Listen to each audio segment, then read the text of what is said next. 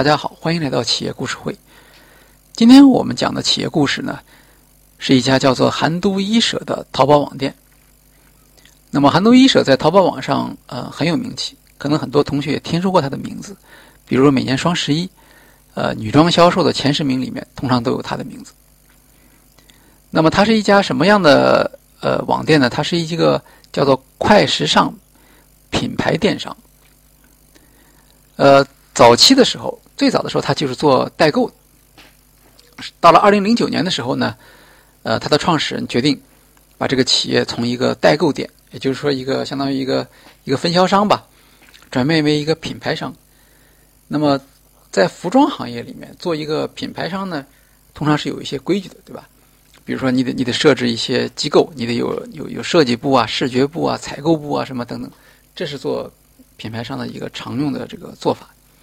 那么赵云光当然也觉得，呃，这样做不是不可以，可是呢，他也想尝试一些新的做法，所以呢，他把他手下的当时的四十个，呃，有过一定代购经验的员工，他把它分成两类，一类呢是按照传统的品牌商的做法，分为设计组、视觉组、采购组，这样来经营，分工合作。那另一类呢，他把它做成呢一个个小的。更小的小组，就像个体户一样，三个人成立一个小组，每个人给他们发两万块钱。他们呢是一个有功能的一个小组，他们可以设计款式、设置页面、上传产品、定价销售，然后呢独立核算，然后每天给他们去进行公开的这个业绩排名。那三个月之后，这个对照的结果呢就出来了，呃，发现呢。按照这种个体户的小组式运营呢，几乎没有库存。但是按照传统方式，就是按大企业那种方式来组织起来的这个这部分人呢，他们的库存呢堆积如山。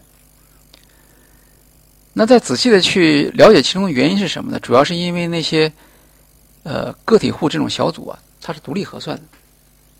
那独立核算他自己要背业绩嘛，所以他对那些卖的不好的这个产品非常敏感。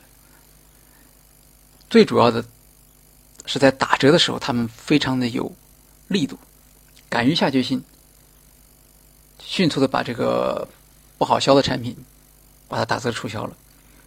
但是按照传统机制设计起来的这个这个小组啊，他们当然也知道哪些产品卖的不好，但是呢，因为组间是这种部门间的合作嘛，所以到底谁来下这个打折的决心，来承担这个结果，这个要花很多时间来协调。结果导致打折的时候就太晚，或者打折的幅度就不够。那这样一个实验呢，实际上可以说得出了一个非常好的结论。对于韩都衣舍来说，这样的非常小的这种三个人组成的小组织，其实就是一个非常灵活、非常有效的一种经营的组织形式。所以，创始人赵云光就决定在这样的基础上来完善小组织。那现在来讲呢，小组制呢是韩都衣舍的叫责权利统一的最小的独立经营体和考核体。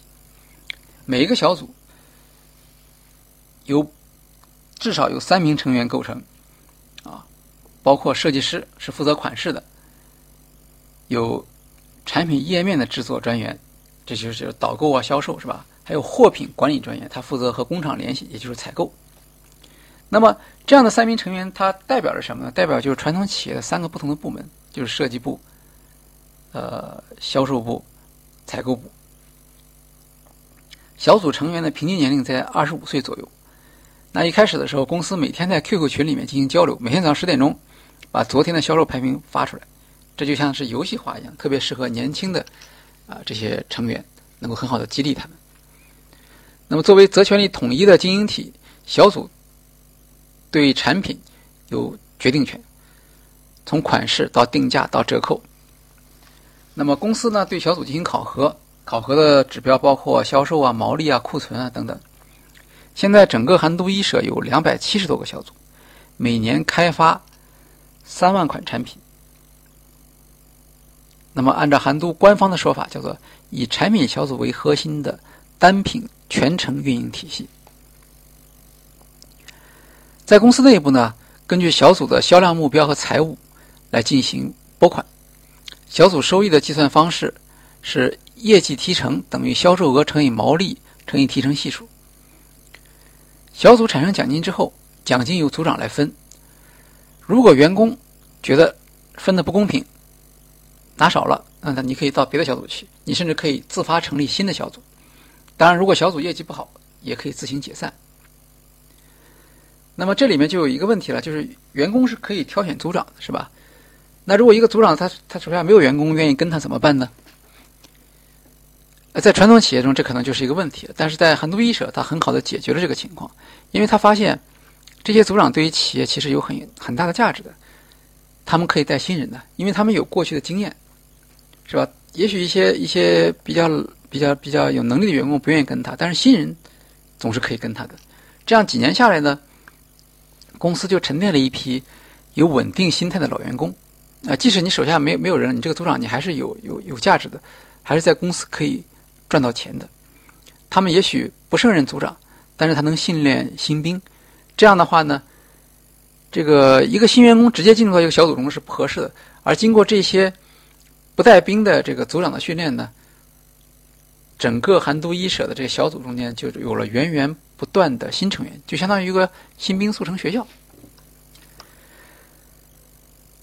韩都衣舍呢，对产品的款式呢，要进行数据监测的。所有的员工都能够及时的接收到经营数据，了解到自己设计的款式是否被消费者喜欢，可以获得多少收益。产品分为爆款、旺款、平款、质款，是吧？然后马上就可以根据这个结果，对于爆款和旺款来进行继续下单订购，然后平质款这个数据一出来，马上就开始进行促销。所有的公司的服务部门。包括摄影、生产、储运、技术、客服、财务，都是为这些小组服务的。内部当然它有一个收费结算制。那么小组有权利把决定把自己的订单交给哪一位公司采购去做。这其实是个很好的一个一个监督机制啊。因为如果采购有贪污行为的话呢，那组长们其实很快就会知道，他就不会把订单给他了。这就相当于给基层员工提供了一个选票。这种选票呢，就体现为员工的监督的权利，实际上也变成像韩都衣舍采购部门的一个反腐动力。啊，电商很多电商曾经爆发过由于呃采购拿回扣而出现的问题，那主要是因为他们向他们上级负责，但是在韩都衣舍采购是向他们的小组负责，小组可能不会允许他们有这样的行为的，因为组员可以随时离开组长。所以组长他有很强的危机感，他为了维护组员的利益，为了维护小组的利益，他们在面对公共部门的时候是很强势的。所以在韩都衣舍中出现一个情况，就是小组在对公共部门进行投诉的时候，非常的有冲击力，这有助于抑制官僚体系。除了上面所说的反腐之外，还有一个用处，就是可以最大限度的压制官僚主义的生成。那么这些小组当然也有自己承担的风险，对吧？它有一个绩效公式嘛。那么如果说你这个小组达不到一个比例，比如说成熟的小组要达到百分之九十的这个比例，新小组是百分之八十，那你就没有奖金了。这种小组制呢，因为小组要承担这个风险，所以在设定经营指标的时候呢，小组就会捍卫自己的这个小组的这种这种权利。他不会让老板随便拍拍脑袋给他定一个任务压给他，而且要自自己考虑这个任务是不是真的能够实现。那当然了，如果把小组的目标之和报到高层，跟高层的设想不一致，这个时候怎么办？常见的情况是高层想追加任务，对吧？那么这个部分呢，就会分解给每个小组，每个小组就要追加相应的比例。可是这个部分呢，不在考核范围内。它的风险是由董事会来承担的，这个也是合理的。那你要别人按照你的想法来做，那么你要为你的决策来承担风险。这样的话呢，他就把经营风险在高层和基层之间进行了很好的这个分配。过去呢，一般企业的经营风险都集中在高层，因为高层做出决策，他就要承担责任。现在呢，主要的决策是由基层做出，基层承担责任，那实际上大大的降低了。高层决策的这个风险。呃，随着公司的慢慢的发展呢，那么小组也逐渐三到五个小组就会组成一个大组，三到五个大组就构成一个产品部。这样的话呢，就出现了这种专业化的分工，是吧？比如有的有的专门做牛仔的，有专门做衬衫的，呃，那么这些小组多到一定程度的话，每个小组就构成了一个一个大组，每一个产品部它就可以覆盖全品类，这就出现了内部协调，就是说。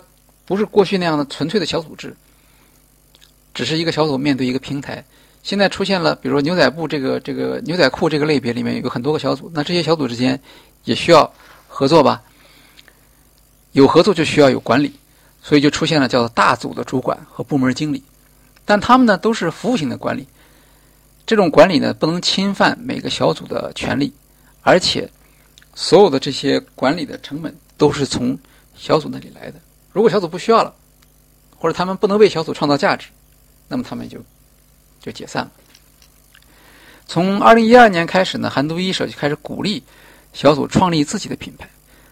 目前呢已经运营了二十二个品牌。那么，当你小组有自己的品牌的时候，你的市场价值就跟过去不一样了，就可以得到一个极大的提升。所以，总的来看，我们发现呢，韩都衣舍在小组制的这个激励上面。下了很大的功夫，那也取得了很好的成绩。好，今天我们的企业故事会呢，讲的是韩都衣舍如何创建小组制，如何通过小组制的考核、责任、服务，以及和企业高层之间的这种责任分摊的这种改进，来实现企业的决策上的风险的分散化。和企业决策的效率，谢谢大家。